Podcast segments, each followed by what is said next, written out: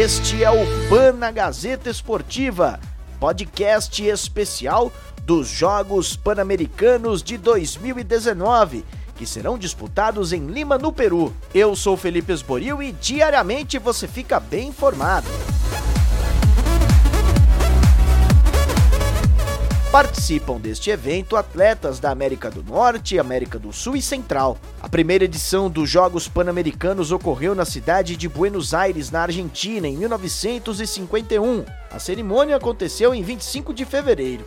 Contou com atletas de 21 países e foram disputadas 18 modalidades.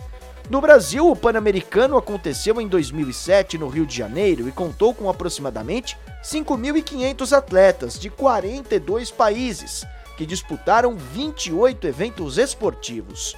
O Comitê Olímpico Brasileiro, o COB, declarou que o time Brasil vai brigar com as equipes como Cuba e Canadá pela segunda colocação geral do quadro de medalhas da competição. Nos Jogos Pan-Americanos de Toronto em 2015, o Brasil teve 590 competidores. O recorde foi em 2011, em Guadalajara, no México, com 660 atletas brasileiros. Este ano, o Brasil tem 487 atletas inscritos em 49 modalidades.